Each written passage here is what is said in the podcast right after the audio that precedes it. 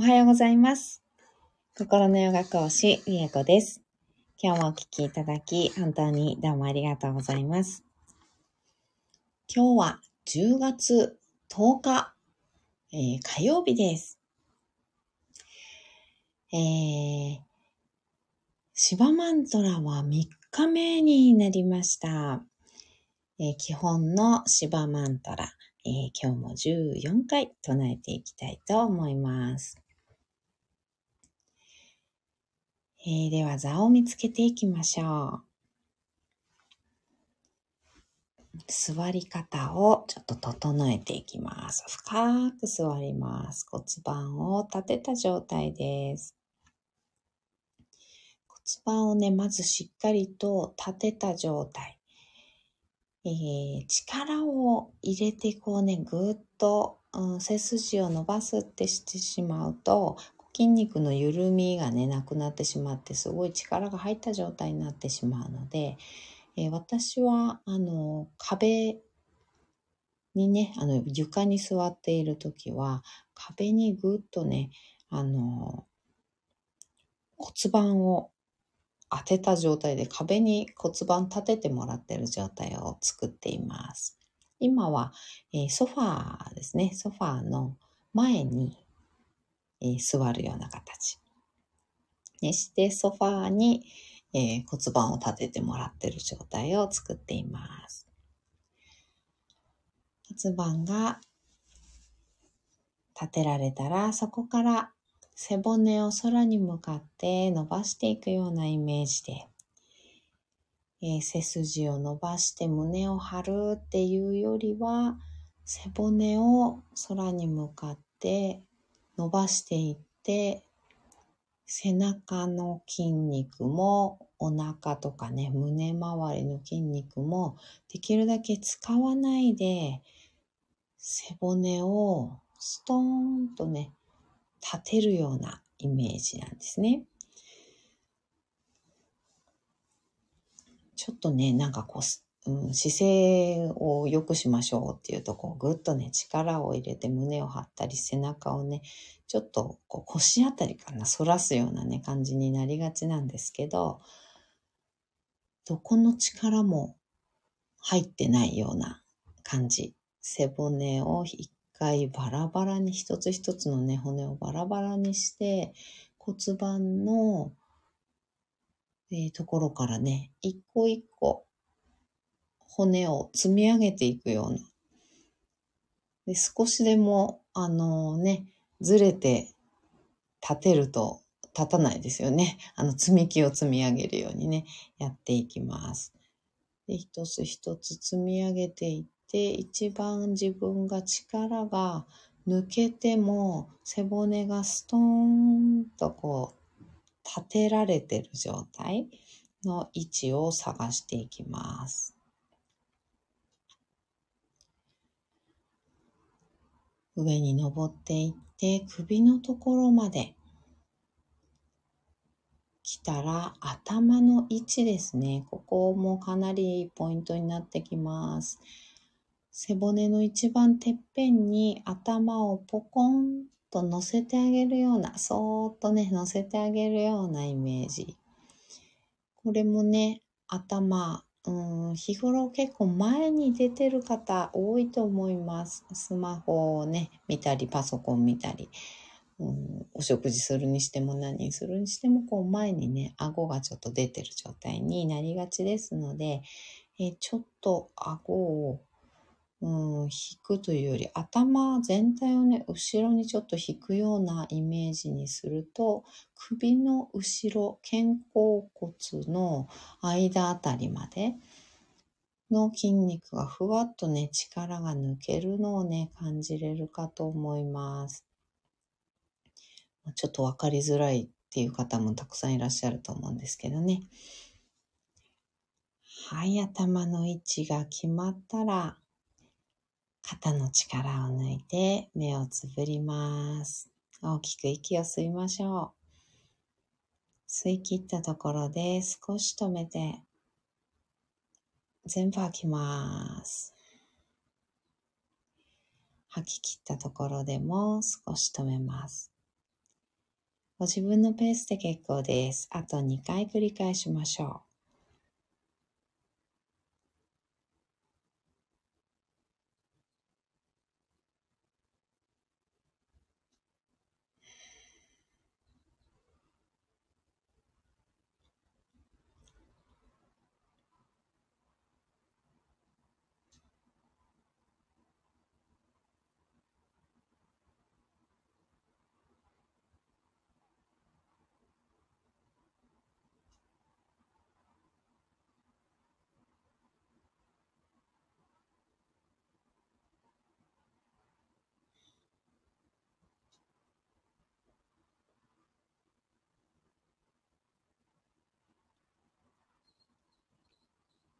うん。お、ゆきえさん、おはようございます。ゆきえさん、おはようございます。工事してました。はい。お顔、工事してました。はい。えー、うん、りえかさん、背骨ね、ストンとするって言うやん。うんうん。えっ、ー、と、背骨って物差しみたいにまっすぐにはならんよね。うん、なりませんね。あの、物理的にあの、なりませんね。はい。うんうん。ジグザグというか S 字になるイメージなんやけど、合ってますそうです。S 字になっております。うん。そうです、そうです。あの、本当の背骨の形はね、S 字になっています。うん、うんと横から見るとね。うんと、胸のあたりがちょっと、なんていうのかな。あの、うし、後ろ？うん。後ろにうんと湾曲してるって感じかな。うん。で、腰のあたりが、うんと少し反ってる感じっていうのかな。うんうん。の形をしています。あの、本当の本当はですね。うん。あの、骨ね。はい、本当の骨はそうです。で、えっ、と、まあ、イメージですね。うん、イメージ。積み木積むみたいにすると少しずつずれるイメージが。うんうんうん。あ、そしたら、うんと、そしたらね、うんとね、あうんとね、そしたらね、なんていうのかな。腰の部分？腰、骨盤と背骨の付け根のあたりを持って、あの、揺らしてあげるようなイメージっていう風にすると、あの、しならせるっていうのかな。しならせる感じにする方がイメージしやすい方もいらっしゃいますね。あの、S 字もう S 字のイメージができている方は、うんと、骨盤と背骨の付け根のところを、あの、カシッと掴んで、ちょっとしならせるような感じにして、で、その S 字のカーブを、うんと、整えてあげるようなイメージ。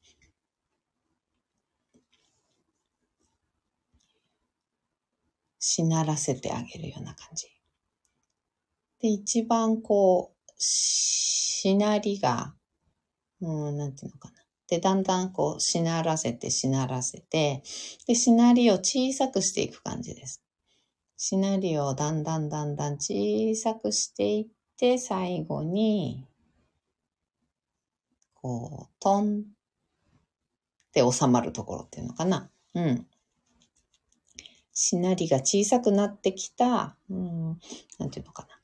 一番真ん中になりますよね。あの、だんだんだんだんこう、うんと、なんていうの、こう、うんと、大きく振ってたのが、大きく最初振ってたのが、だんだんだんだん、あの、振り幅小さくしていくっていうのかな。振り幅小さくしていって、小さくして、小さくして、小さくしていくと、中心になりますよね。中心に来ますよね。しなり小さくすると。その中心に、はい、行きました。ってなったら OK って感じ。うん。にするといいかな。うん、ああ、神社の鐘鳴らす時の紐を、うん、下から揺らす感じ。そうです、そうです。下から揺らす感じ。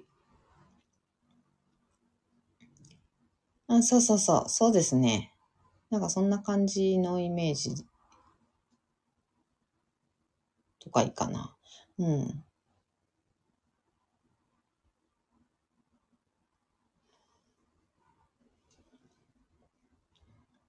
あと、なんだろうな。なんだろうな。私は割と釣り竿のイメージしたりするんですけど、うんと、釣り竿を立てて、うんと、餌がついてるところが前にね、もたげてる状態で、うん、頭頭がこう餌ついてる先っぽだとして、それがあんまりにもこう前にこうもたげてる状態ではなくって、えー、釣り竿を手元のところからクンと立ててあげるような感じ。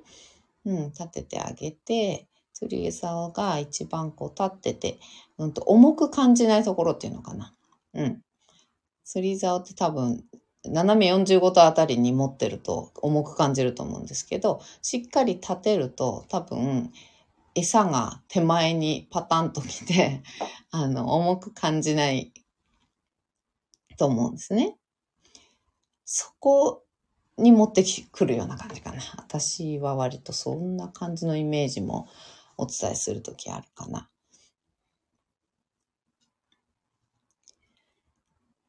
うんうん。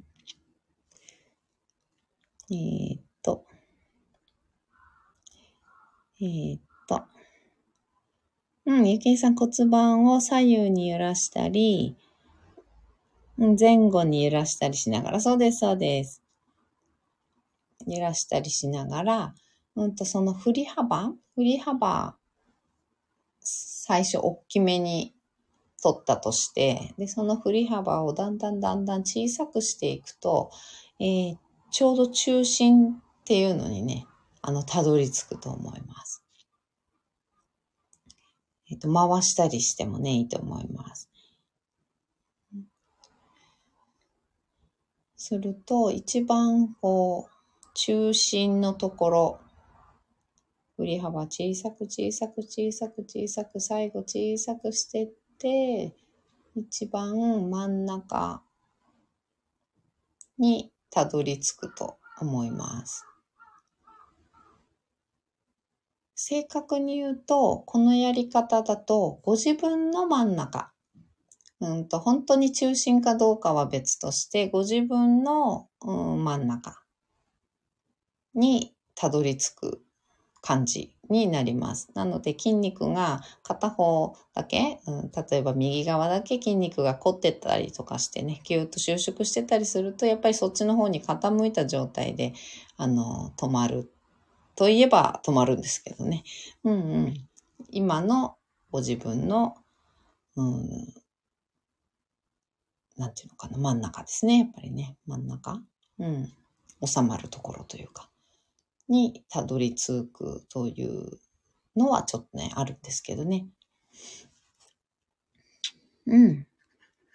なおさん、おはようございます。ありがとうございます。うん。遅れました。大丈夫です。まだね、始まってませんでした。今、座を見つけるところでね、えー、解説をしておりました。うんうんうんうん。ゆきえさん、釣り竿な。うん、はいはい。うんうん、そうそう。釣り竿。うん。なおさん、あ、背中立てるという話。そうです。そうです、そうです。うん。うんうん。えさん、その話を。そうです。うんうんうん。そうなんですよね。計算そうよね。筋肉硬いと。うん、そうなんです。偏ってしまいますね。どうしてもね。うん。そう、一応ね、現時点では自分の真ん中っていうのを見つけるのに、最初大きく、大きめ、大きめに、あの、揺らしてもらって、で、だんだんその振り幅を小さくしていくと、現時点でのご自分の真ん中っていうのにたどり着きますので、そこが一番、えっと、力が抜けるところっていうのかな、中心部です。左右に振ったり、え前後に振ったりですね。あと回してもいいですね。螺旋を描くように回してみて、その、えー、回す範囲を円を小さくしていく感じですね。うん。でしていくと、一応ご自分の中の中心にたどり着くかと思います。うんうんうん。自分の真ん中ね。うん。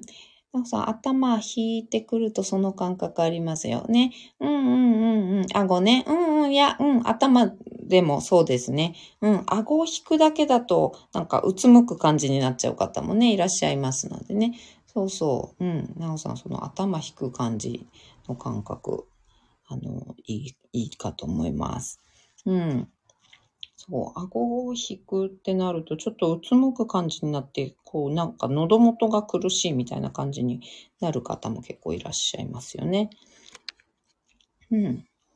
頭全体を後ろにちょいっと引くような感じ。うん。だけでもちょっと苦しく感じる方もね、あの、いらっしゃいますけどね。うん。こう巻き型の方とかは、後ろにあの、頭を引こうとするだけで喉元ちょっと苦しかったりとかします。なので無理なく、やっぱり力ができるだけこう入ってない状態作りたいので、うんと、頭前にね、日頃出てる方は、うん、首の後ろから肩甲骨のね、間あたりは張ってると思いますので、痛み出たりね、うん、苦しい感じがしたり、うん、すると思うので、やっぱり頭は後ろにちょっと引いてあげた方がいいんですけどね、ちょっと喉元苦しく感じるかもしれない。うんうん。うんうん。ねなほさん、すっと無重力になる感覚あります。ねありますよね。なんかこう力がスーってこう抜けるようなね、感覚。あ、ここだ、みたいな。うん、感じがするようになってくるかなと思います。そう、やっぱりね、あの、背中あたりね、意外といつも張ってんですよね。首、背中ね。背中の上の方とか特に。うん、ゆけいさん、背もたれがないと私はまだ長い時間は無理だな。そうなんですよね。マントラ唱えてるある程度の時間って結構あの、疲れてきちゃったりします。うん。でここでね、唱えるね、14回ぐらいだったらそうでもなかったりするんですけど、もうちょっとね、あの、回数唱えてみようって思うと、ね、長くなって、だんだんだんだん頭が前に、あのね、もたげてきたりします。うん、ゲーミングチェア楽だね。そう。頭までしっかりね、カバーされてますのでね。うん。皆さん、あ、なるほど。巻き型。うんうんうん。うん、そうなんですよ。うん、巻き型じゃない方はね、なんてことないんですけど、割と巻き型だったり、日頃ちょっとね、猫背だったり、うんとね、猫背ではないんだけど、頭が前に出てたりとかね、いろいろ、うん、あの、ちょっと体勢、体姿勢か。姿勢？うん、ありますね。胸は張って姿勢いい感じするんだけど腰が反ってるだけだったりとかね。うん、なんかいろいろ、あの、いらっしゃいますのでね。うん。そこはこうご自分のやっぱりこう体に効いていくような感じっていうのをまあ私は一応推奨してるんですけど、見れないのでね、うん、お一人お一人見れない場合は、やっぱり自分の体に効いてこんな感覚になる場所を探すっていう感じ。うん、かな。うん、ゆきえさん巻き型なので、うんうんうん。うん、ゆきえさん赤ちゃんの時から、そうです。私。へえ、おむつ替えるとき。うんうん、おばが感じた、ん？言ってました。へえ、そうなんだ。もともとの骨格もあるんやろね。そうですね。もともとの骨格っていうのはあります。うん。へえ。へえ、もともと巻き型もあるんだ。あ、うん。赤ちゃんはそもそも最初猫背なっていうのはね、ありますけどね。うん。でもやっぱり他の子と比べて巻いてると感じたってことですもんね、きっとね。うん。まあ、肩の関節はね、あの、柔らかいので結構変わりやすいっていうのはありますのでね。うんうん。赤ちゃんの時に、うん、肩だいぶ入った状態になっていたのかもしれませんが、うん、肩の関節自体は、うんと、すごい、なんていうのかな、自由に、めちゃくちゃ自由にっていうか、あの、体の中でね、一番あの緩い関節というか、あの、あのくっついてない関節なので、あの、いくらでもどうにでもなります。うん。そもそもくっついてないの関節なのでね。うん。なので結構あの自分でどうにかなります。変えられるっていうのかな？うん。計さん、ゲーミングチェアね、首のところ枕あるんですけど、うん、この、そうそう、枕があるとね、邪魔、うん、だと思います。多分、あの、お一人お一人の体格に合わせて、ね、あの、枕ないとかなり、うんと、きついと思うので、そうなんですよね。私、そこの部分を、うんと、調整するの、めっちゃうまくて あの、うん、そう、それね、めちゃくちゃ見てあげたいですけど、枕が調整ね、上下上下にある程度調整できるものだといいんですけど、じゃなければもう取っちゃった方がいいと思います。うん、取れるかな？取れるタイプかどうかもわかんないですけど、うん、私あの、そう、椅子の枕ね、あの、車もそうなんですけど、あの、頭の部分、うん、頭の部分と、あと肩の部分ですね。うん、あれが調整したくてしょうがない人なんですよ。なんかめちゃくちゃしたくてしょうがない人で。うん。うん。ゆけいさんと、なんかだ、あるとじゃま、うん、肩甲骨のえ？肩甲骨の？塊？影響ないですか？うん。ゆきえさんと肩甲骨の痛みがね、うんうんうん、痛みね、ありますよね。うん。ゆきえさん、枕固定、ああ、なので、外しました。うんうんうん、外した方がね、いいと思います。けいこさん、おはようございます。ありがとうございます。お邪魔してます。いらっしゃいませ。ありがとうございます。嬉しいです。ゆきえさん、そうそうそう、車な、うん、そうそう、あのヘッドが嫌であ頭痛したりするから、うん、首のところをクッション挟むもんね。うんうんうん、そうですよね。私はあのヘッドはね、外しちゃいます。あの、位置があの、自分の好みのところまで、あの、来ない場合は、私はヘッドは外しちゃいます。うん。頭が引けないから、頭ずっと後ろからトンってこう押されてる感じっていうか、トンって、あの、じゃ、なんていうのかな。頭が自分のいい位置に、うん、これな、こ、来るのを邪魔されちゃう、うん、感じになるので、あの、外しちゃったりします。うんうん。ね、そうそう。首のところね、そこに、あの、当てとくのもいいですよね。うん。ね、肩甲骨固まってる。うんうんうんうん。ね、その、あの、固まってる？うん、固まってるのも、あのーね、柔らかくできるとね、いいんですよね。うん、やっぱり、なんだろうな。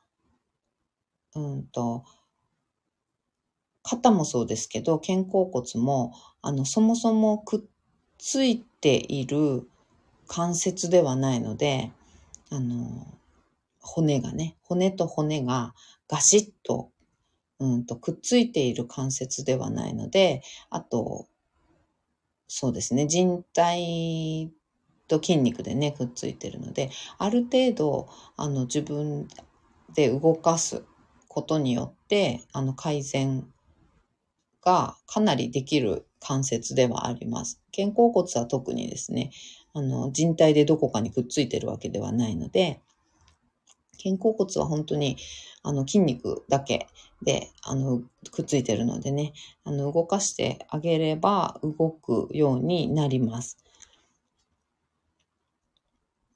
うん。うん、ゆけさん、けいこさん、お初です。うん、ゆけさん、事故したとき、危ないんやけどな。うん、うん、うん、うん。すごいね、勢いでぶつかったときよね。けいさん、うん、なさん、けいこさん、よろしくお願いします。うん。けいさん、あ、車のヘッドは少し、うん。な、鳴らされてる。あ、あ、そうそうそう、うつむき加減にね、うん、鳴らされてる感じなんですよね。そうなの、そうなの。頭が後ろ、うん後ろから頭をこう、くんって、なんか、あの、前に押されてるようなね、うん、感じになるんですよね。うん。なおさん、はじめまして。けいこさん、なほさん。うん、ゆきえさん、肩甲骨の動きがさ妨げられているので、何か原因あるはずなのですが、肩甲骨の動きが、うん、妨げられているので、何か原因あるはずなのですが、動かすと痛みが出るのです。うん、うん、うん、うん。うん。計算50肩とは違う痛みなのよね。うん、肩甲骨の間ですもんね、痛みって。違かったっけ？肩甲骨自体が痛いんでしたっけ？肩甲骨の、うんと、間？が痛くなる。うん。ですよね。ちょっと、うん、最初やっぱりいきなり動かそうとするとね、痛み出るので、あの、やっぱり頭の位置と姿勢、姿勢からなんですよね。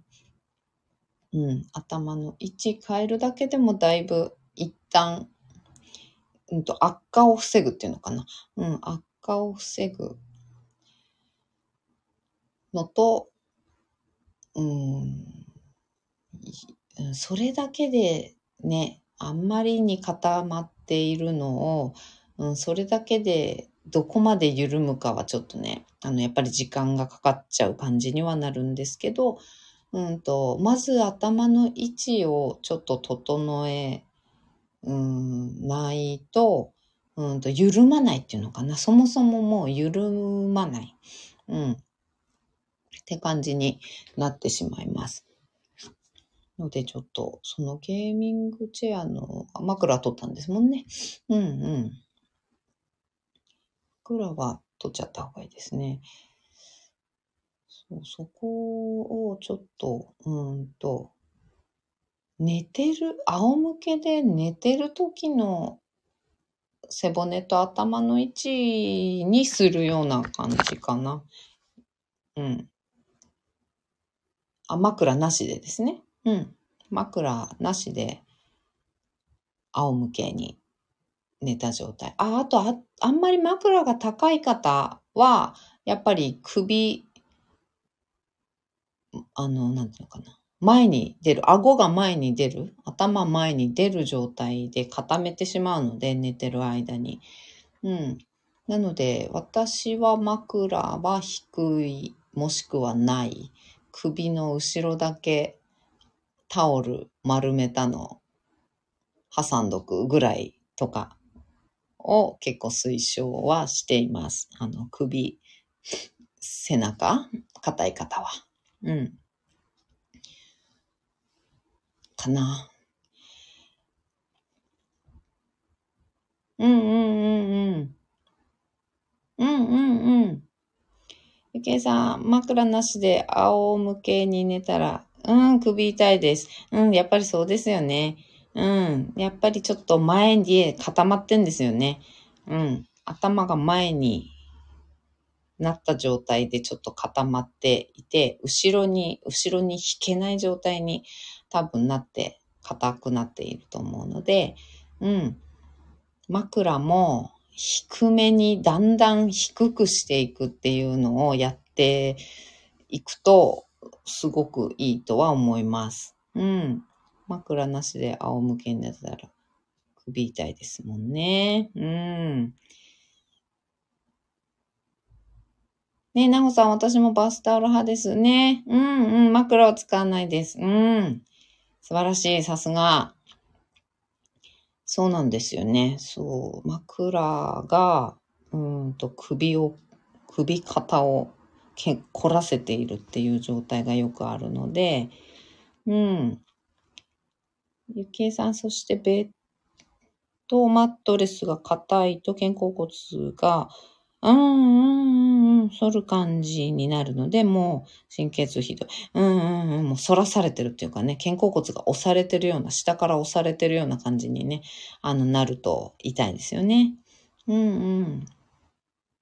うん、ゆきえさん、枕は自分枕。うんうん、あの、オーダーでね、うん、作ったのですけど、横向きに寝た時に、低いと、うんうんうんうん。あ、よ、ね、横向きになった時はそうですよね。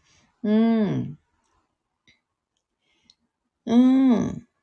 バスタオル枕いいですよね。そうそう。自分の高さ、あの、仰向けに寝た時と、そこからコロンって横に倒れたところは高くしとくんですよね。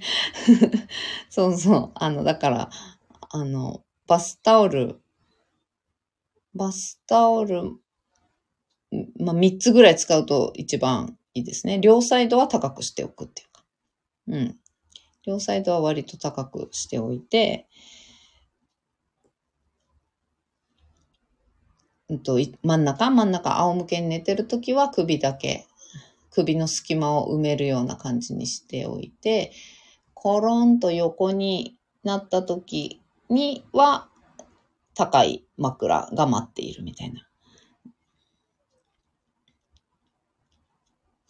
うんうんうん。うん、くるくる丸めて洗えるし最高ですね。本当ですね。うん、自分のちょうどいいのに合わせてあげるっていうか。うん。うん、ゆけんさん、バスタオル枕、うん、作ったことあるんですね。うんうん。クッション性ね、うんうんうんうん、なくて。うん、硬くて痛み感じます。クッション性は、首の、うんと、どこにクッション性。首かな？どこにクッション性があると楽なんだろう？首の後ろかしら？首の後ろかな？首の、うんと、どこにクッション性が必要なのかな？うんと、あ、首が多分隙間が空いてるんでしょうね。多分、そのクッション性がないと痛いのは、多分、首の隙間が埋まってないんじゃないかな。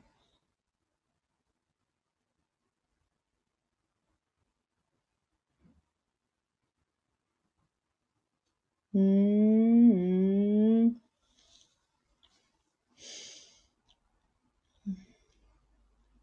うん。計算普通の痛みじゃないので、なかなか理解難しいですよね。うん、普通の痛みじゃないんだ。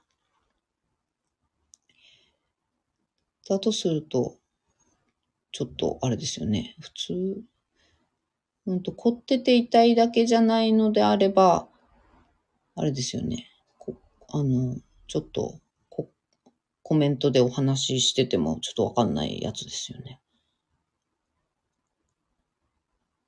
神経の違うところがそもそも問題とかだったりすると、ちょっと枕とかの問題ではなかったりしますね。うん。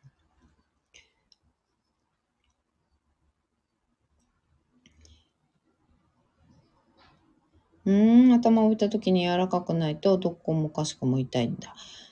うーん。その隙間さえも埋めても痛みが出る。うーん。高さがすごく微妙。うーん、高さね、高さ。柔らかい。柔らかい。うん。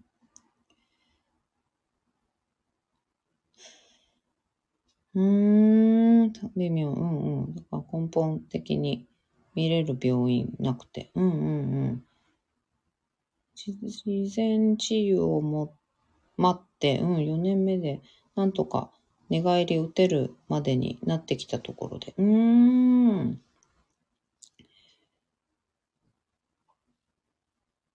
うん。ああ、じゃあ根本、ん？どういう、何で、何が原因で痛いのかが分かってないってことですかね？どこに行ってもちょっと分かんないっていうことなの？普通の痛みじゃないっていうのは、どういう痛みで、どうす、何が原因かっていうのは分かってないっていうことなのかな？うん。うん、東洋学の先生も、多分、うん、頸椎2番、うん。でも肩甲骨にもなんかありそうやと。うーん。ああ、頸椎の2番のとこなんですね。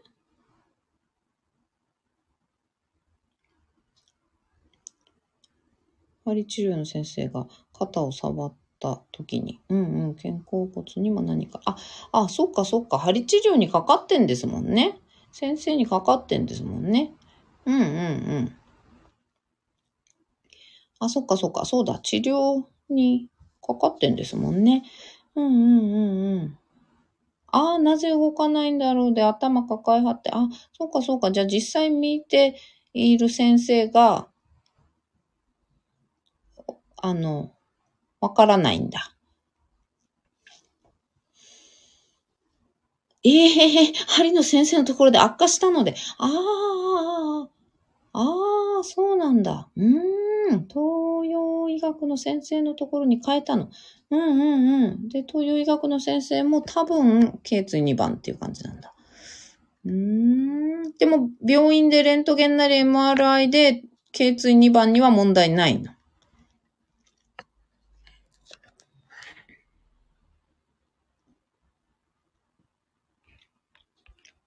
MRI とかでも、病院でとっても2番には問題ないと言われているのかしら。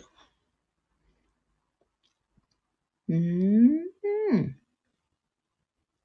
うん。あ、やっぱり MRI でも2番かなって感じなんだ。うーん。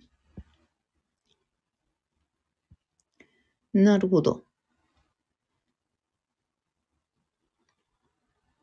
ああね、なおさんね、そうそうそう、あの軸のね、ところがね、あの、あそこ1番2番だけは、あの、なんていうのかな、形が違うんですよね、他の、あの、背骨とね。そこが動かない、回らないとかっていう感じなのかな、動きがね。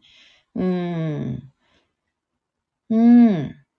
計算むちゃくちゃ肩を動かしたんです、助手が。なるほど。なるほど。うん、うん、なるほど。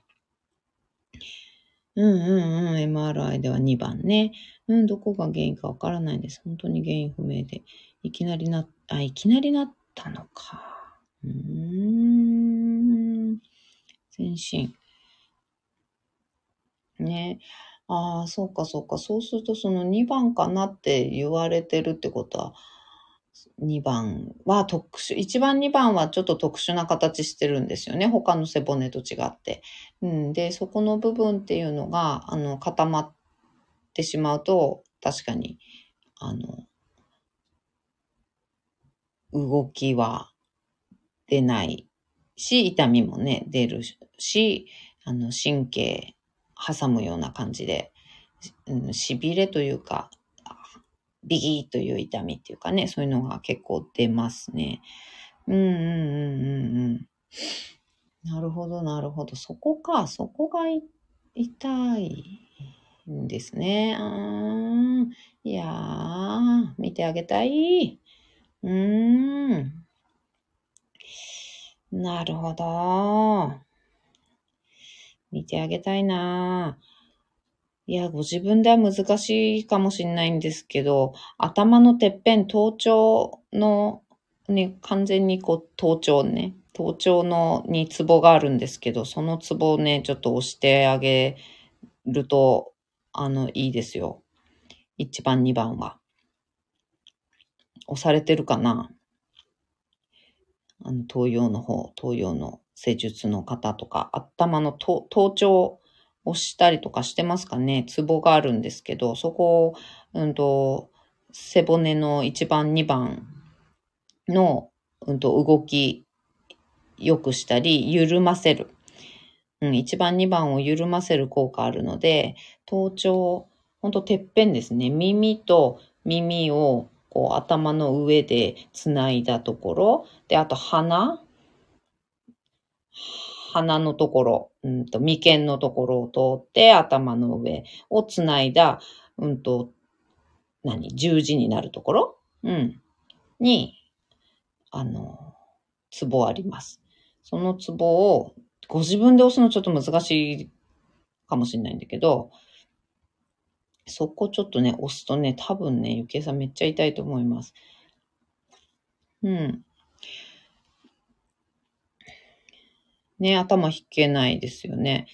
うん。ゆきえさん、友人が首から肩甲骨にかけて背骨を指圧したんです。4年前に。その時、肩甲骨あたりの背骨指圧した時、一瞬痛みが出たのですが、我慢したのね。あらら。肩甲骨あたりの背骨ね。うーん。うーん。肩甲骨あたりの背骨をしたとき一瞬痛めてたのが我慢して、あらら、そこから日を追うごとに痛みがひどくなって、介護が必要になるほどに、あなるほどね。背骨を押したのか。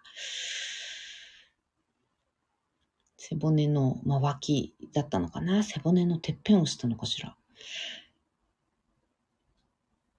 うん。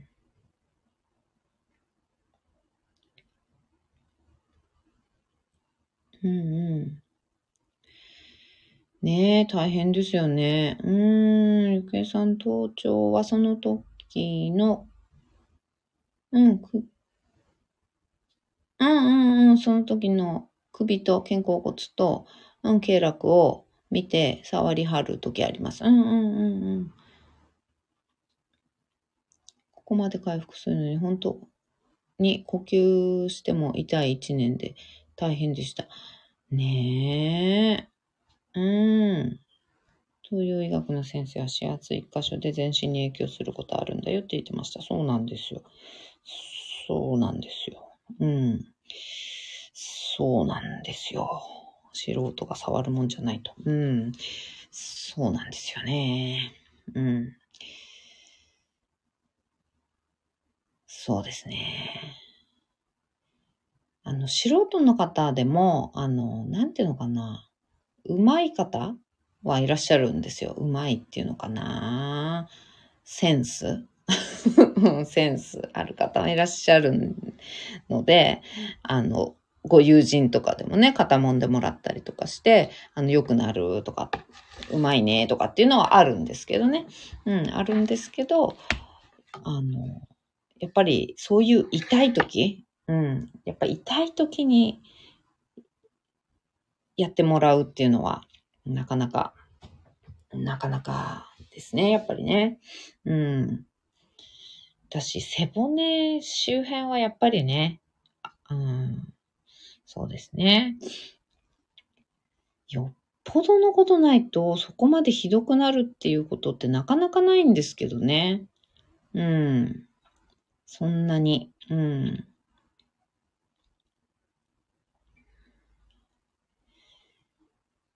ねえ、そうなの。そう、そうなんですよね。もうどこをしても、あの、痛いっていうのが、なんか、あの、うん、痛くなっちゃうっていう方もいらっしゃるしね。うん。ゆきえさん、スマホが持てるようになった。トイレも自分でできて、服も自分で着られるようになった。うん、目も、ね、目を動かしても痛みがなくなった。うんうんうん。なので、かなりマシなんですけどね。うんうんうん。目ね、目動かしても痛いってなるとね、やっぱり、そうですね。いや、本当一番二番あたりがひどいと結構本当に全身痛いっていう感じになりかねないのでね、本当に。うん。うん、でもまだ、こう、て、文字打つのも肩甲骨痛い。うん。うん、ブログ書くのも休み休みだから元に戻ってはいないのよね。うんうんうん。ねなんかね、最近すごいひどくなったっておっしゃってましたけど。うん、あの、あれやりましょうね。あの、心に聞いてね、心を癒して体の痛みを取るワークね、やってくださいね。うん。ちょっとやっぱり、うん、なんだろう、原因不明的なね、もうね、お友達に押されてとか、何してとか、でも、ある日突然とかだけど、まあ、悪化、いろんな原因がね、その助手さんがとか、いろいろあるけど、ね、ちょっと、ワークやっていただきたいですね、やっぱり。うん。ね、あのワーク、いいと思いますよ。うん。多分そこ、じゃないかなとは思いますけどね。うーん。やっぱり、うん。あのワークやっていただいて、ね、体と、自分の体と対話をして、痛み取っていくっていうのかな。うん。取れる痛みだ、あのワークで取れてくる痛みだと思います。骨化したりとかしてなければ、そこが、うん、骨化したりとかしていると、病院でわかるはずなので、で病院では、うーんっていう感じだったり、そのね、針の先生なり、東洋医学の先生なり見て、実際見てもらっても、うーん、なんでだろうみたいな感じなんだとすると、やっぱりあのワークが効いてくるとは思います。うん。ですね。うん。で、うんと、その、なんだろう、生、私の生態のあの、師匠の一人である方も、あの、おっしゃってるんですけど、あのね、うんと、すべて、起こること、すべて、あの、やっぱり、自分が起こしてるっていうか、うん、自分に必要だから起こってるとかっていう言い方ももちろんあるんですけどね。うん。うん、そそう。うんと、気づく何か、その何かがわかんないんだけど、気づくように自分が起こしてるとか、うん。っていう、なんかオープンの場で話すのあれなのかわかんないけど、そう、うん。あの自分が起こしているっていう側面っていうのはあるので、そうそう、やっぱり怒らないです。あの、どこ行って痛くなった、友達にやってもらったら痛くなったって、あの、誰しもに起こることではないので、うん。で、それがいつまでも治らないとか、しかもちょっとした友達が指圧してくれたぐらいで、本当に、あの、怒るんだけど、怒らないんですよ。そうそう。あの、怒ることってあるけど、確率としてめちゃくちゃ低すぎるぐらい低いので、うん。呼んでる？自分で呼んでるって、うん。うん。いう側面っていうのは確実にあると思います。うん。なのでやっぱりワークをやりつつ、体に効きつつ、心に効きつ効きつつですね。うん、と思うわれます。うん。ケイさん、もともと肩甲骨は幼い頃から、うん、負荷かけると痛みがね、出よったんですけどね。うん、ね、お仕事、その、幼少期からのお仕事っていうのは影響、首と肩甲骨はね、影響はしてると思います。うん。ケイさん、いやいや、求めてないでこんな痛いの。いや、起こしてないで ね、本当だよね。本当起こしたくないわって感じですよね。うん。うん、ゆきえさん多分そうだとしたらお前休めよってやつしかない。うん。いや、ほんとそうですね。うん。だと思う。うん。ゆきえさん人に頼むことを覚えろよってやつです。うん。読んでないって。そうですね。うん。うん。ゆきえさん呼んだとしたら、りえこさんとなほさん呼んで。私たち？私たちが呼ばな、呼ばないですよ。計算それしかないやろ。うん。なおさん、あ、私ですか。なおさん。ねえ、そうだよ。あ、いやいや、あ、あ、あ、ゆけさん、いやいや、私が呼んでるのや。ありがとうございます。そういうことですね。そういうことですね。うん、ありがとうございます。いや、でもね、ほんと。うん、うん、ゆけいさん、はいよ、出会えよ、みたいな。うん、なるほど。ねえ、なほさん、なるほどですね。ありがたいお言葉いただきまして、光栄です。いや、本当にありがとうございます。うん、いや、でも本当ね、いや、でも本当ね、ちょっとね、その気がありますよ、ゆきえさん。あの、読んでる、読んでるっていうのかな？起こしてる？うん、残念ながら、残念ながら、起こしてる、起こるべくして起こしてる毛がありますね。うん。ね、事故とかでさえ自分で起こしてるって言いますしね。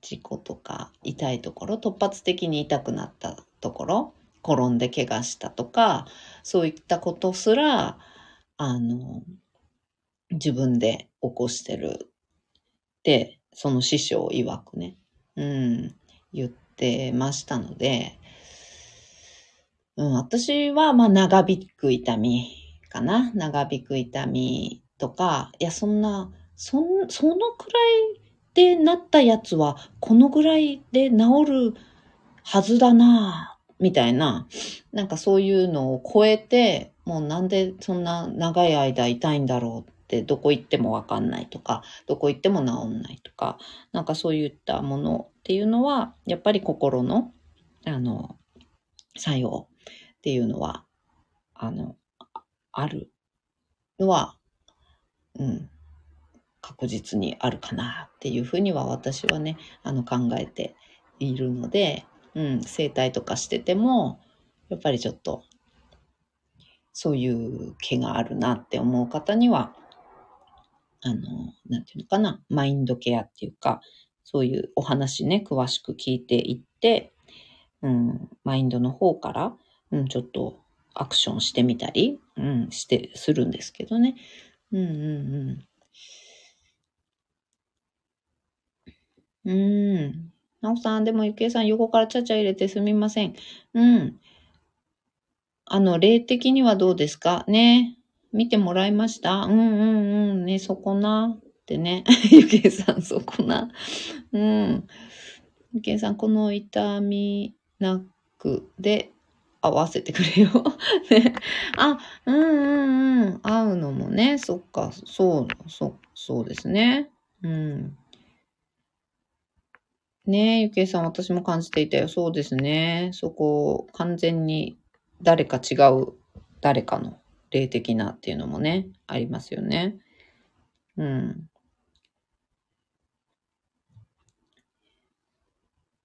困ったね。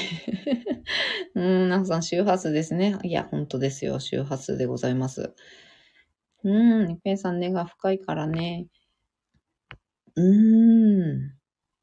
うーん、うん。いっぺんさん、うん、もしかしたらカルマの解消かもやしな、そうなんですよね。そう、そうなの。そういうの出てきちゃうともう本当に、ね、なんでやーってなりますよね。うん、うん、うん。せやから相手には何も、な何も言うてないよ、私は。うんうんうん。ゆけさんだからその症状なんですよ。うんうんうん。あるかもね。うん、けいこさん。専属用ね。本当ですよね。ありがとうございます。専属用。うん。専属用大事なんですよね。うん。でも、ゆけいさん専属用されてますもんね。かなりね。うん。なおさん、他の人だったら死んでるかもですよ。うん、そこね。ゆきえさん、専属用も、うん、欠かさずやっていてね。そうですね。そこやってるんだよね。うん。ねえ、結構さん、そうですかね。いや、でも本当、専属用も、あの、してない方はね、あるんですよね。そうなんですよね。恵子さんもなんかそういうご経験あんのかな？なんか専属用したら何かが良くなったとかね、好転したとかね、そういう話を聞いたりもされるとは思うんですけど。うん。ね、ほんとね、そうなんですよ。不調とかね、病気とかね。うん、結構ありますよね。専属用不足 である。うん。ね、ゆきえさん、生き量の方が厄介やからね、そう生き量あるし、ね、亡くなった方っていうか、生きてない方の例もあるけど、生き量もね、ありますしね。うんうん。うん。ねえ、ゆきえさん亡くなった人とは交渉しやすいけどね、確かに。逆にね、確かに。うん。なるほど。そういった、もう本当に病院に行きまくりました。そして整骨院とか、整体とか針とかね、いろいろありますけど、行きまして、そしてやっぱりなかなか良くならない。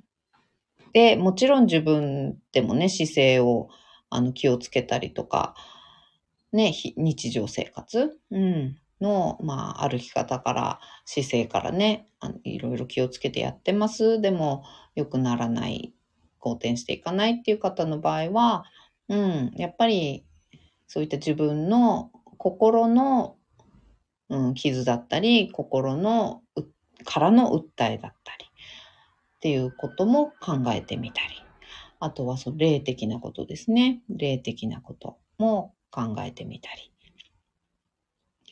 その専属用もね、そうですけど、その霊的な部分、うん。その一つとして、やっぱり専属用っていうのはすごく大事だっていうふうに言われてますね。うん、そういった側面、いろんな側面からも、あの、考えてみるっていう価値は十分にね、あの、あると思っております。うん、かなり、えー、マニアックなお話にね、本日もなっておりますけれども、うん。でも本当ね、それを全部トータルして考えちゃった方が早い、うん、場合ってかなりあります。うん。何年も何年も痛い痛いで、なんでだろうなんでだろうで、これはもう治んないんだって思われてる方たくさんいらっしゃると思うんですけど、うん。あの、そういったところの側面っていうところから考えてあげると、とってもいいと思います。えー、っと、一応なんか、ちょっとまと、まとめたつもりだったけど。うん。うん、ゆきえさんもしかしたら生き量飛ばしてるのは私かもやで、そうですよ。うん、そうなんです。うん、そうですね。計算飛ばしてるとリターンも、リターンした時大変やからな。そうですね。自分が飛ばしてる分自分に返ってきております。うん。うん、なほさん、ゆきえさん一緒に波動を高めましょう。ねえ、なほさん 泣いておる。うん、どうしたら高められるんやったやったっけ？何回も聞く。うん。りえこさん読んでる。私、ゆうちょに喋ってる場合じゃなかった。うん。りえこさん、はい。はい。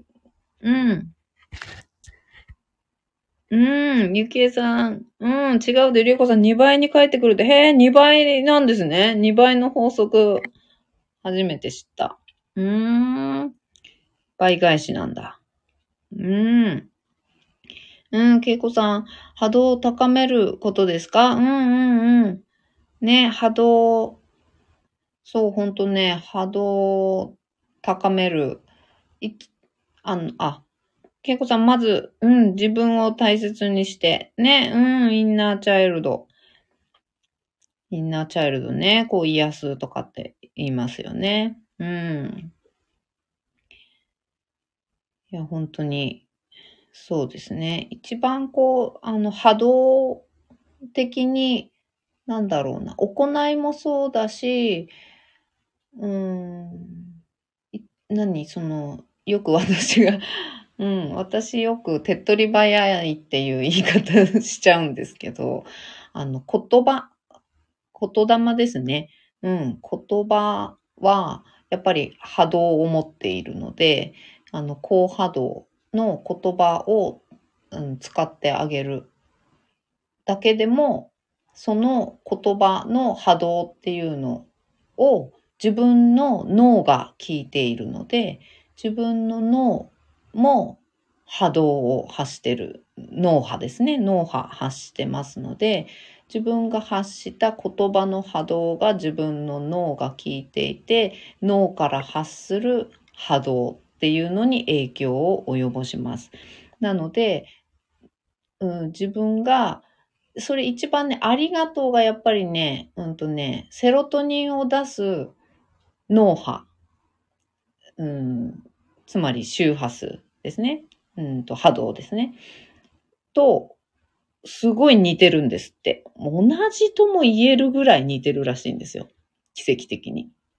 ありがとうの波動ですね、周波数っていうのは、脳波がセロトニンを出すときに発する周波数、脳波とほぼ同じ周波数なんですって。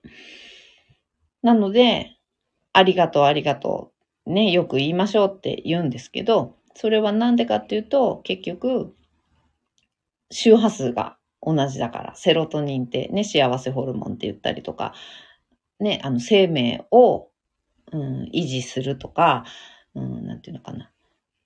そういう、本当ベースのね、一番大、一番大事って言っちゃうとちょっと違うんですけど、うん、ベースになる。あの、ホルモンだったりするんですけど、セロトニン幸せホルモンだったり、うん、します。あの、太陽を浴びるとセロトニンが出るよとかね。あと、だから、あの、うつ傾向の方は日光を浴びてセロトニン出しましょうとかってね、言ったりするんですけど、あの、幸福感っていうのを感じるためにセロトニンってすごい大事なんですけど、それを出していく。うん。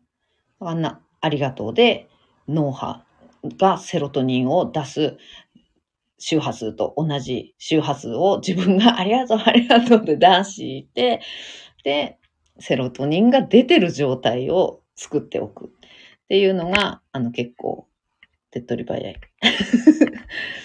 うん。という、あの、やつなんですよね。うん。って言われてたりします。なので、うんとそう。で、細胞、体の細胞は、あの、体これ悪い方、すごい覚えておいていただくといいと思うんですけど、あの、体ってずっと自分同じ細胞じゃないじゃないですか。1秒間に81億個とかつったかな。なんだ忘れちゃったけど、数、数を、正確な数忘れちゃいましたけど、細胞が生まれ変わってるんですよね。に細胞生まれ変わってるので、で、その、その細胞が、再、生成、細胞を生成させるのに脳波が指令を出しているわけです。で、その脳波、指令を出しているその脳波が、例えば、あの、もう、なんだ、恨み、つらみのね、あの脳波だとすると、その、ネガティブだったりね。まあ、ネガティブという言い方にしましょうか。ネガティブな脳波っていうのを常に出している状態で新しい細胞をどんどん作っていったとしたら、やっぱり、あの、自分の体、健康にも良くないですよね。うん、一つ一つの細胞が生まれ変わっているんですけど、その病ごとに生まれ変わっている細胞がネガティブな要素みたいな、ネガティブな、あの、ね、脳波を出されながら生成したら健康に良くないっていうのはなんとなく想像できると思うんですけど、で、セロトニンを発するようなまあ、いい脳波っていうのかな。ポジティブな脳波っていうのかな。うん。いい脳波が出てる環境で出ている指令、そのポジティブな指令によって生成されている細胞は体にいい働きを、うん、ポジティブな働きをしていくっていうのはなんとなくこう想像しやすいかなと思うんですけど、なので、うん、そういう、うん、生まれ変わっている細胞たちのためにも、脳波を、うん、ポジティブに、あとは幸福感が溢れているとかっていう状態にしておきたいんですよね。しておきたい。でも、こんなことを言っても、恨みつらみあったり、ね、ネガティブな感情あったり、で、体痛いとことかあったら畜生とか思ったり、ね、なんかもう辛いとか思ったりってすると思うので、それを、うーん、なんていうのかな。やっぱり簡単にというのかな。うん、わかりやすというか、具体的にか、具体的に変えていく。やりやすい方法として、やっぱり言葉っていうのを、うん、いい言葉を発するみたいな。うん。周波数がいい言葉を発して脳にそれを常に聞かせておく、うん、っていうのが、あの、とっても大事。うん。手っ取り早いので、その中の、やっぱり一番日本語でね、いいよって言われてるのは、えー、ありがとうっていうのはね、あと感謝しますとかね、うん、愛してますとか、まあ幸せとかね、楽しいとか、そういった言葉っていうのがいいそうです。で、そのセロトニン発する周波数と、まあ、ほとんど同等だよって言われてるのは、ありがとうだそうです。うん、っていう感じ。で、あの、そしてそこで、私がおすすめしてるのが マントラなんですよね。そうそうそう。そこでなんか繋がってきたの。マントラなんですよ。で、マントラはサンスクリット語なんですけど、やっぱりそういう脳波っていうのにいい影響を及ぼす。いろんな意味とか効果がね、あるマントラってありますけど、うん、そのマントラ、まあ、あの、効果はね、あの、細かく言うといろいろ一応あるけど、だけど、脳にいい影響を及ぼす言霊、日本語で言うとそういったさっき言ったありがとうとかね、感謝しますとか、嬉しい、楽しい、ね、そういったいい言葉って言われているものと同じように、サンスクリット語は、うん、いい言葉っていうのかな。うん、脳波。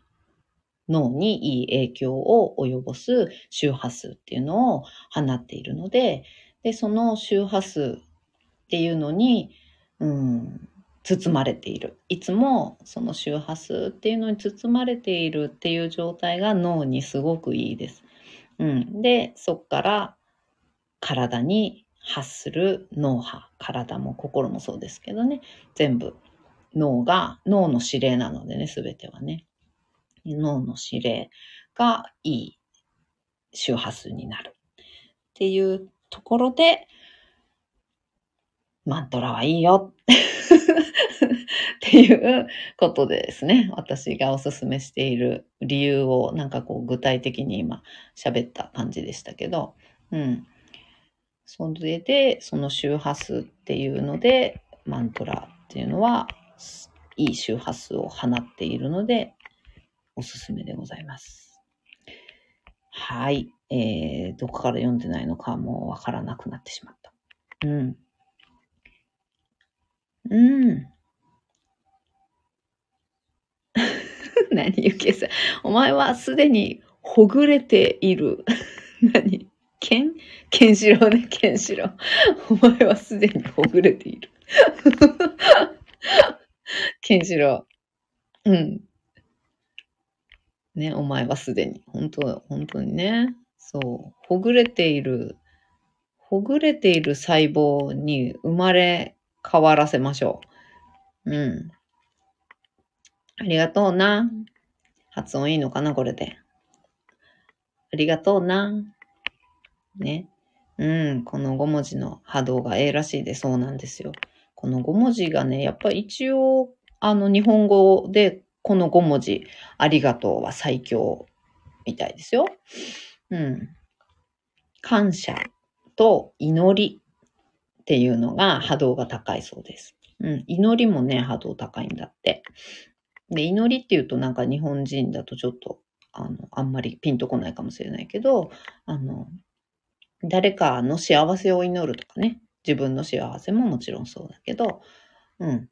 誰かの幸せを祈るとか、あのね、病気の人ね、良くなるといいなって祈るとかね、そういったこと、うん。で、あの、別に宗教とかじゃなくてもやると思うんですけど、うん、そういう祈り、うん、っていうのは波動高いです。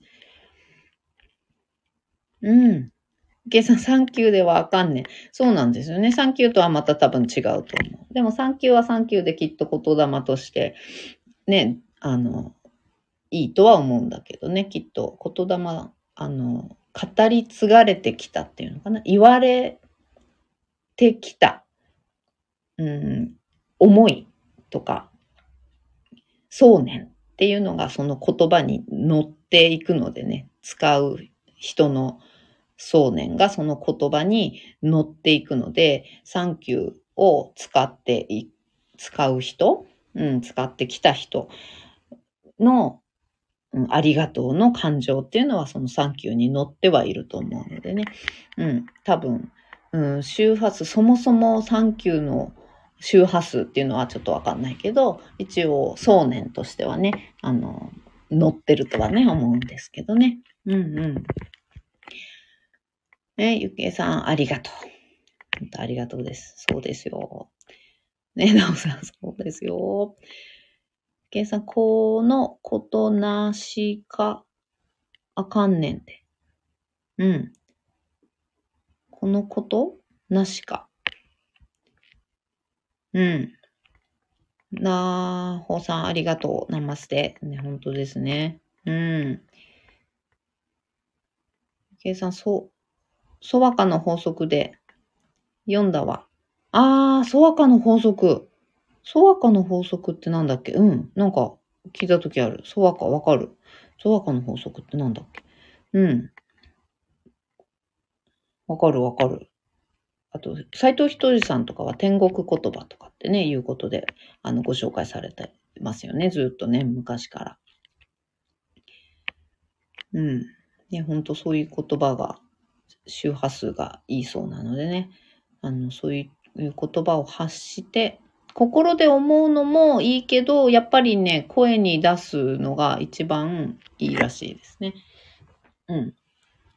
ちゃんと音として、あの、出ると、うん、振動うん、振動がリアルに脳に届くので、やっぱり発するのはいいらしいです。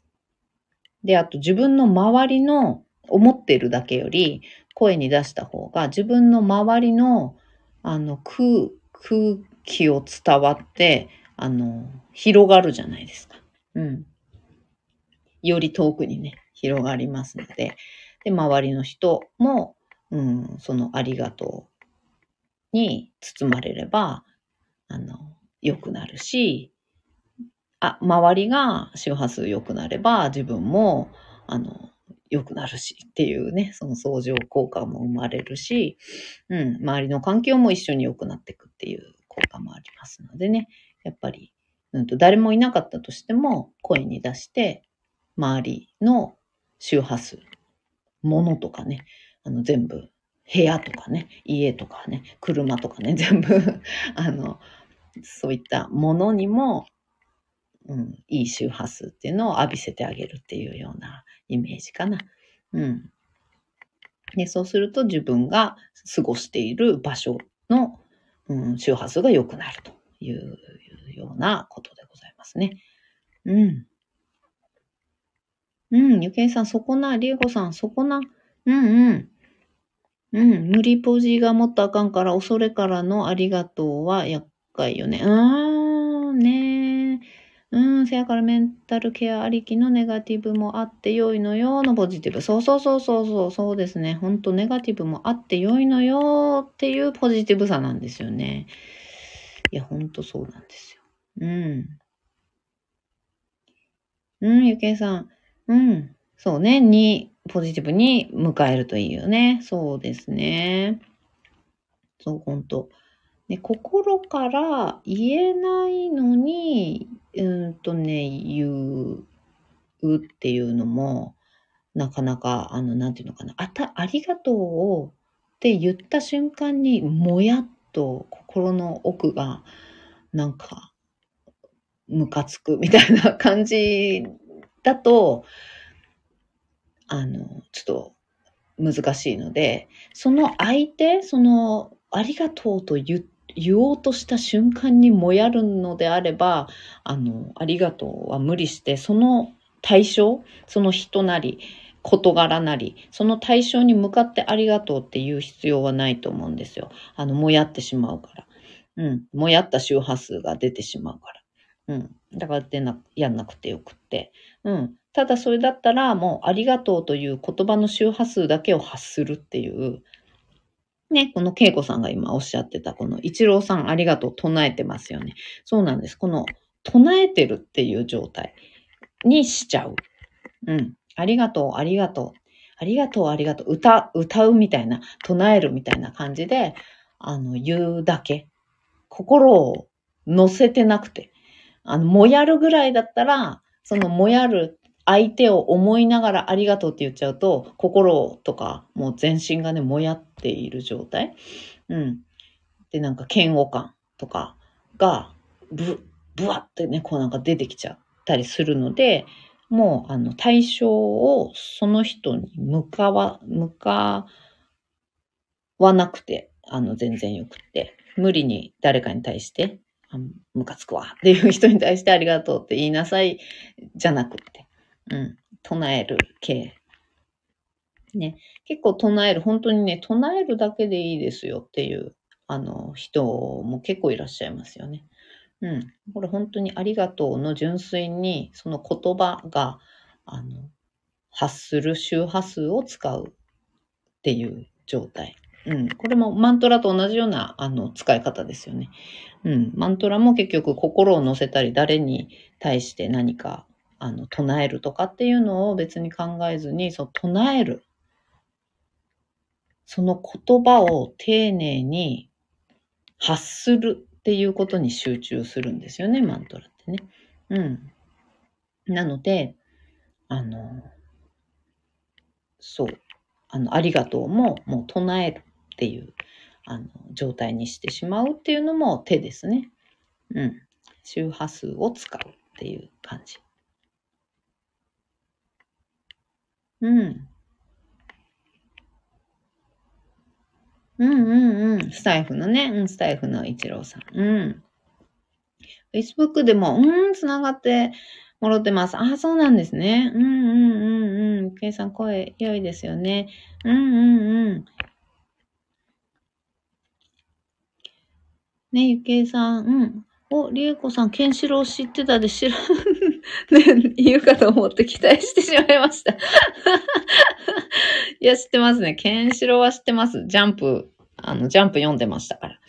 うん、ジャンプは、あの、ちっちゃい時から読んでますので、ケンシロウは知ってます。あんまり、あの、詳しくは、ストーリーまでは知らないですけど、あの、知ってます。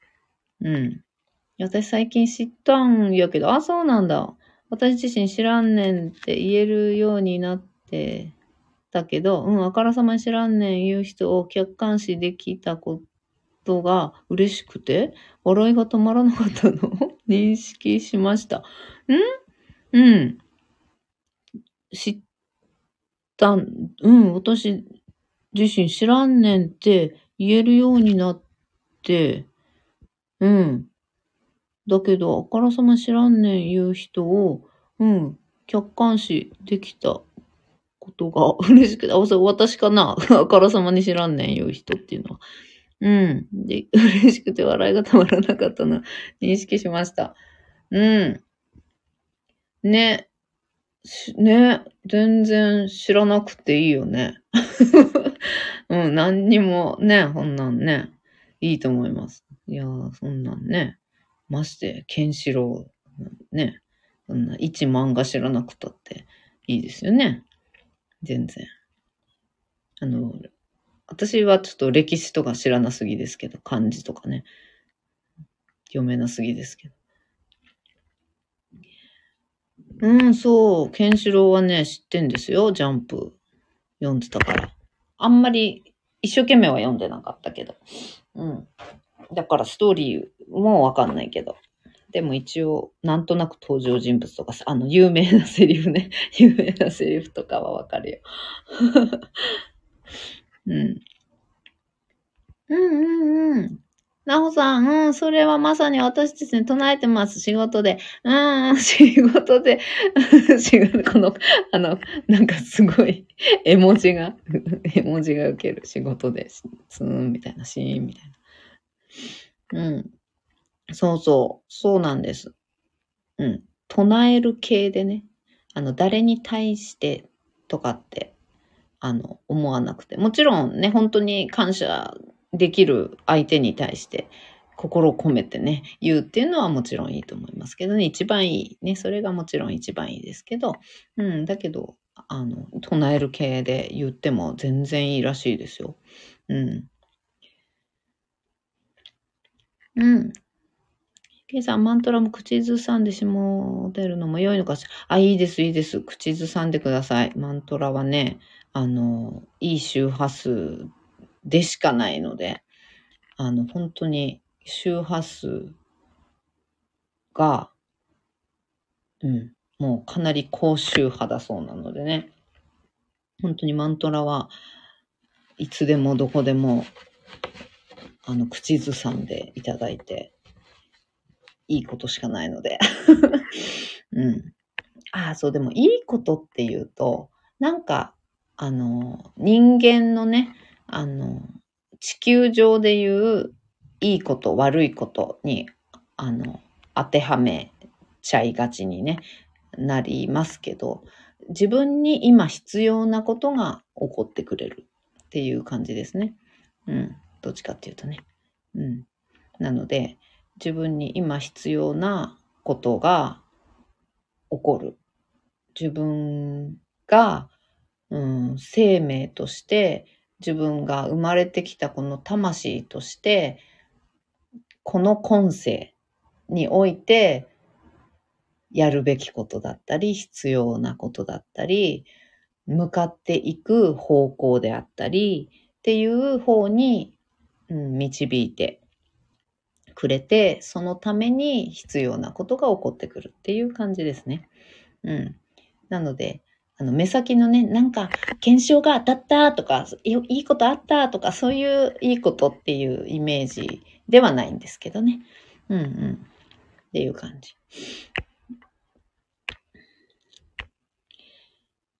うんうん。ゆきえさん、つまり、りえこさんが知らんねんっていう姿は、私が普段やっていることを、うん、客観視できること、なかなかないので。うんうん。ああ、なるほど、なるほど。えっ、と、その、何みんな知ってるようなことも知らないって大人はなかなか言わん、なかなか言わんよね。うんうんうんうん。うーん、そっか。うーん。そうなんだ。言わないんですね、大人は。そっか。そうなんだ。なるほど。でも、ゆきえさんも言うんですよね。知らないってね。で、知らないって言うけど、それを、うんと、同じように知らないっていう人っていうのを、初めてこう、なんか、客観視ししたみたいな感じっていうことかな。うんうん。うん。なおさん、りえこさんの会話は面白くてほっこりします。ありがとうございます。ありがとうございます。ゆけいさん、なおさんの仕事で、の後の絵絵文字、大人の目でわからなかったよ。あ、あ、大人の目で。老眼ってこと？大人の目って、そういうことか。老眼で見えなかったっていうこと？ああ、面白い。老眼言うなって。うん、そういうこと。うんうんうん。わかりますわかります。でもね、私もね、あの、老眼入ってきた、あの、瞬間をね、あの、感じるとき あるからわかります。うん。ねゆけいさん、うん、仕事でな、唱えよ。ううんうん、そうそう。なんと、唱えるだけでもいいらしいから。うん。ゆけいさん。で、そう言える、うん、人が周りにも出てきた、うん、ことは祝福よ。私にとっては。いや、本当ですね。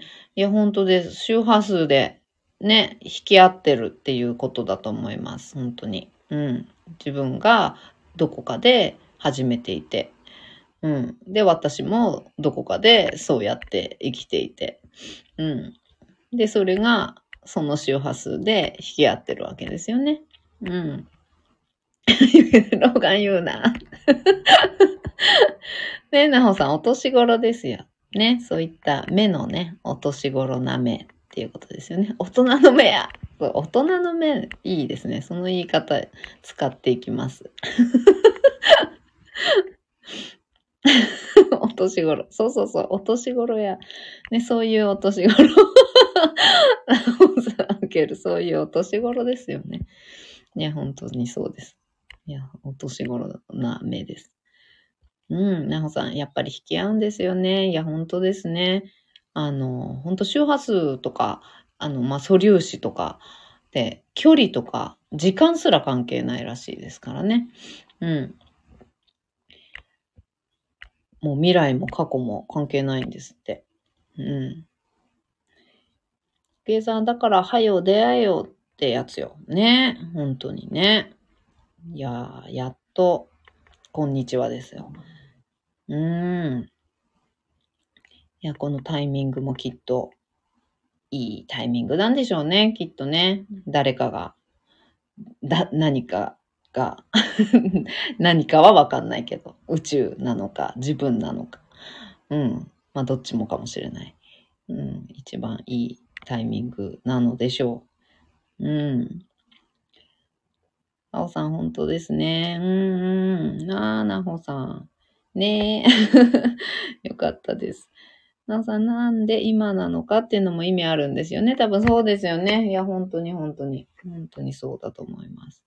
うん。ベストなんだと思います。うん、池さん、そうね。うん、なほさん、本当にやっと始めましてでしたが、うんうん、ここまで来ると、やっぱり何か感じます。うん、いや、本当そうだと思います。ね、こうやってお仲間がね、増えてきて、今日は恵子さんも一緒にね、聞いていただいて、コメントしていただいて、いや、ほんとめちゃめちゃ嬉しいです。いや、本当に、いや、本当になんかね、あの、よくしかならない。から、ね、なんか、なんだろう、このね、マントラ唱えたりとかするこの、あのね、配信始めましたけど、私、ね、こんな怪しげな配信するつもりじゃなかったんですよ。あの 全然そんなつもりは全くなく生きてたんですけど、でもやっぱりマントラ瞑想が本当に良くて ね、本当に良くて、やっぱりこれは自分一人であのやっていい効果っていうのがどんどん得られて、最高だなぁ、マントラーって。だけど怪しく思われちゃうかもしんないから、あの、ちょっとやっぱり配信とかするのは、あれだな、みたいな感じで、でも自分一人で、あの、ずーっとやってたんですよ。うん。で、いいことしか起きないし。うん。でも、やっぱり、ね、あの、やっぱりこれは伝えたいと。やっぱり全人類が、あの、知った方がいいってふうに思っているやつなので、私の中でね。うん、私の中で本当に全人類が、あの、これをやれたら、あの本当にいいのになって心から思っているので、あの、勇気を出してね、配信し始めたんですけど、うん。で、ね、こうやって、あの、聞いていただいてね、コメントいただいたりとかしてくれるお仲間がね、少しずつ増えてきて、で、こうやって、あの、なんていうのかな、マントラ唱えてみようとかね、うん、聞いてみようとかね、思っていただけるっていうのは本当に嬉しいことで、で、もっとやっぱり、それでね、いい効果とか、あの、あったっていうご報告ね、いただけると、いやもうめちゃめちゃ嬉しくて、うん。なので、今後もやっていきたいなと。思っておりますので、うん、ぜひともね、あの、聞いていただいたり、ご興味あったらね、唱えるの練習っていうのをね、あの、あの、時々 開催してますので。うん、そういうね、あの、唱え方とか一緒に唱えて、あの、行きましょうっていうね、修行のね、あの、合宿が、あの、時々開催する、開催するんですけど、うん、そういうのにね、ご参加いただいたりとかして、うん、仲間が広がっていったらいいなーって、うん、マントラでいい効果、うん、いい人生っていうのかな、なんかそういうのをこう、なんか掴んでいける、うん、感覚っていうのを、あの、持っていただける方がね、あの、一人でも多く、あの、増えていったらいいなっていうふうに本当に思ってます。うん。うーん。なおさ、怪しげって。そう。怪しげでしょ？完全に。うん。完全に怪しげではあると思うんですよ。うん。完全然怪しげ。だけど、あの、そう。絶対いいからって思って勇気を出しております。うん。ケンさん確かにな、サンスクリットとかマントラって知らん人が多いもんね。うん。日本では特に本当に、あの、全然浸透というかね、まず聞いたことない、知らない、何それってね、いう状態ですのでね。うん。うん、ゆきえさん、最近旧ツイッターでも言うたり、Facebook でも言うたりしてるけど、うんね、ありがとうございます。なんかね、あの、本当日常として、なんか、さらりとね、あの、マントラのことをね、話題に出してくださったりとかしてると、もうめちゃくちゃ嬉しいです。うん、なんか当たり前にやってる感じのね、あの、このスタンスが、あの、すごいね、嬉しいですね。うん。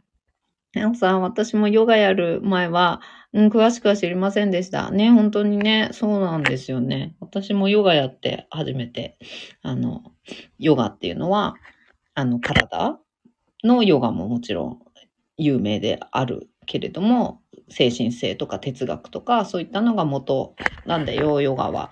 あの、そこから始まってるんだよっていう話をヨガのインストラクターの方に聞いて、それで初めて知ったんですよね。で、学んでみたいなと思ったんです。うん。ゆけいさん、厳しいもんね、ゆこさんの合宿。厳しい。違う発音違うぜよ ね、いや、ほんと、ね、嘘です。うん、そう、厳しいですよ。厳しい。だってね、効果出してほしいもん。うん、せっかくね、唱えるならね、あの、やっぱ私合理主義なんで、あの、合理主義さがあるんで、かなり強くね。うん、合理主義なんで、やっぱりね、あの、時間を無駄にしたくないんですよ。あの、なんて言うんだろうな。時間を無駄にしたくないっていうのかな。せっかくやってるのになんか効果が出ないなとか、あの、やっぱりコスパが悪いことしたくないんですよね。なので、発音にはめちゃくちゃ、あの、やっぱり、こだわってますね。うん、発音が、やっぱり正しくないと、効果がね、あの、半減どころか、もしかしたらないとかいう場合もあるし、うん。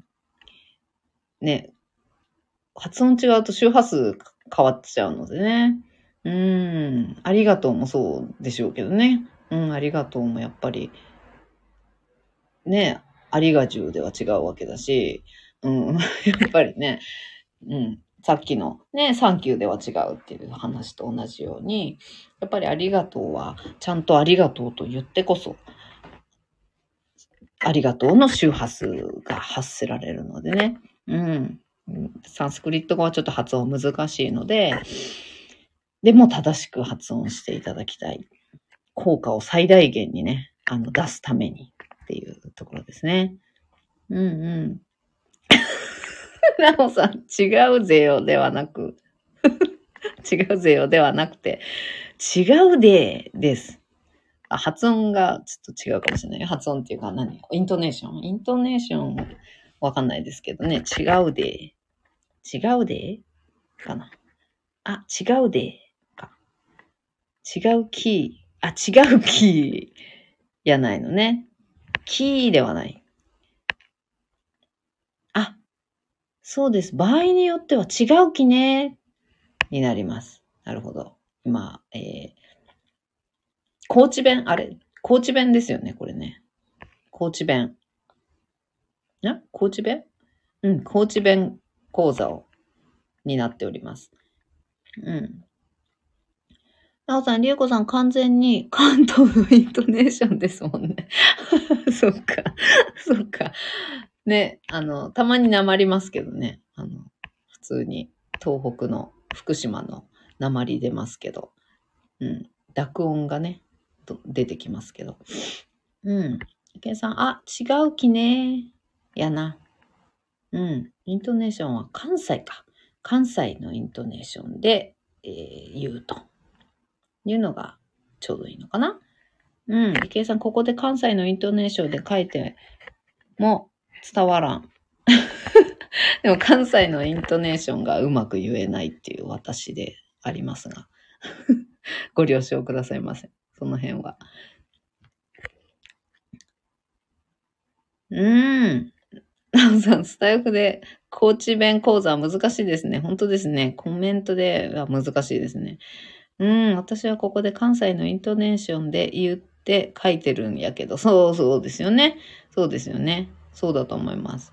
だけど、私、読んでる私が、あの、ちょっと、関西の漢字であの読めてないっていう 残念な結果になっておりますが、大変申し訳ございません。違うきね違うでかなって感じかな。わかった？いや、わかんないです。今読んでみたけど。わかんないです。違うきね。違うで。ね、なほさん、でもでもリアルにマントラ唱えなきゃですね。唱えなきゃですよ、そろそろ。うん。ゆけさんわからんのかい？わかりません。わかりません。そろそろ、はい。そうです。今日も、えー、はい、オンデマンド、オンデマンド。今日も、えー、朝ドラは見れませんでした。リアルタイムでね。失礼しました。はい。では、マントラ、芝マントラでございます。あ、なおさん、もう、私ももう出勤します。失礼しました。いってらっしゃい。頑張ってくださいね。頑張りましょう。はい、頑張りましょう。私も今日早いんだった。いってらっしゃい。はい。では、マントラ唱えましょう。よいしょ。14回でございます。いってらっしゃい。ゆうこさん、はよせな。はよしましょう。ね、時間。そう、私も今日早いんだった。よし。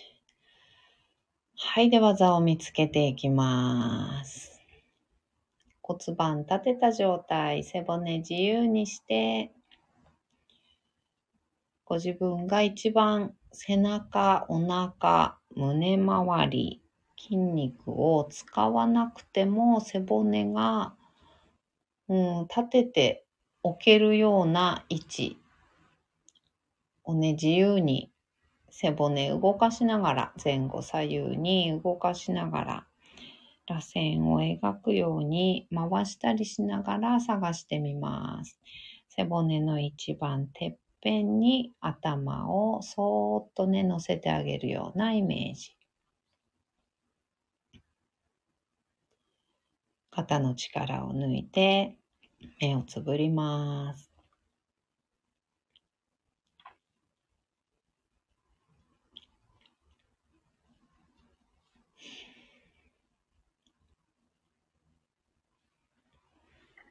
大きく息を吸いましょう。吸い切ったところで少し止めて、全部吐きます。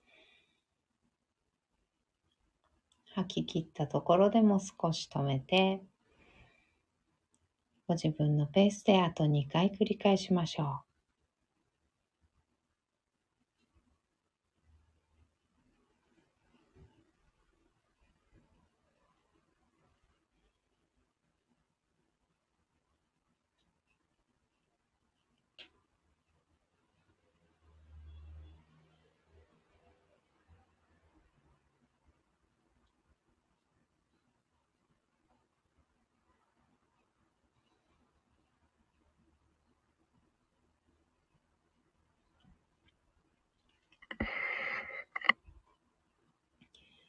吐き切ったらいつもの呼吸に戻します。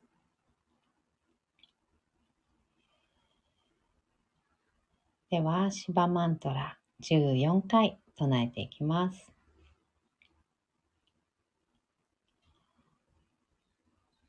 オーナマシバヤオーしば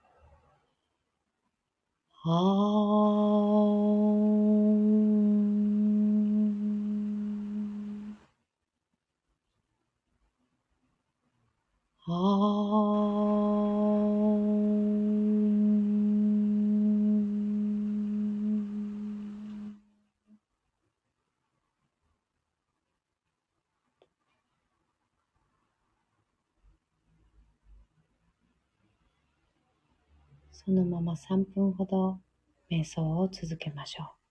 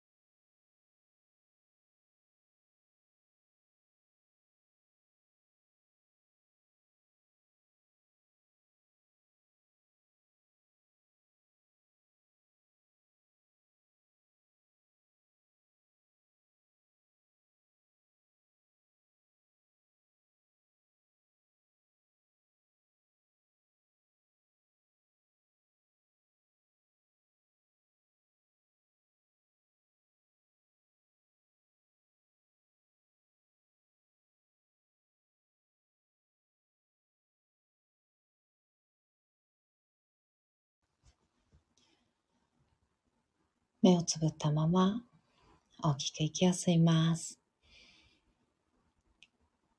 吸い切ったところで少し止めて全部吐きましょう。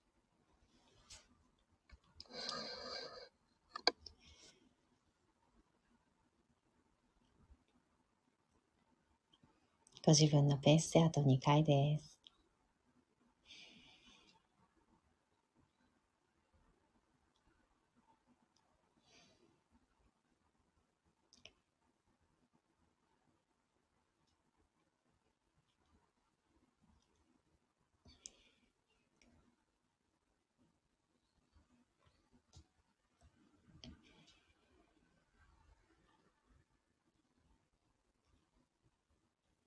吐き切ったら少しずつまぶたを開いていって目が光に慣れてからそっと開けていきましょう。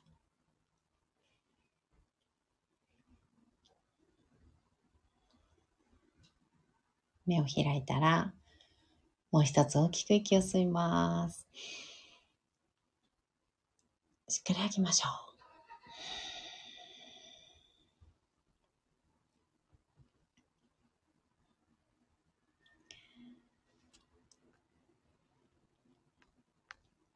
うん、うん、けいこさん。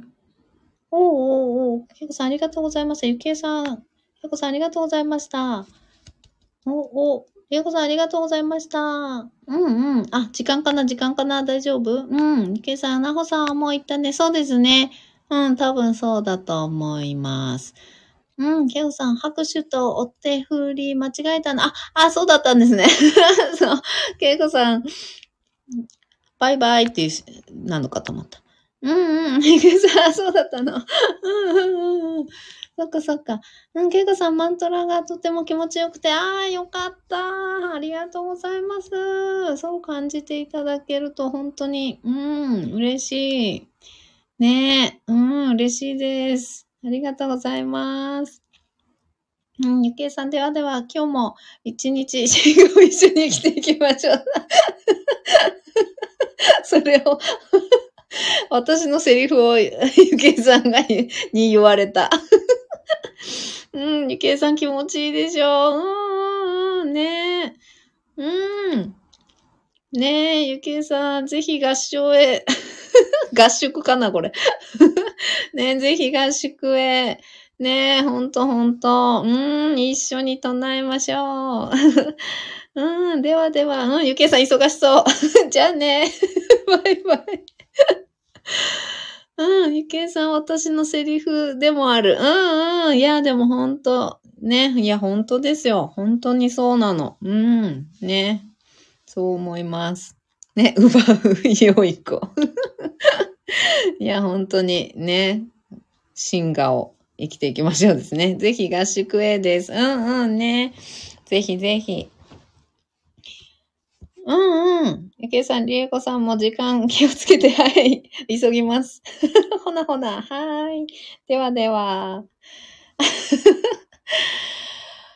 はい。では今日も本当にありがとうございました。長い時間お付き合いいただき、本当に嬉しいです。光栄です。ありがとうございます。では今日も一緒に進化を生きていきましょう。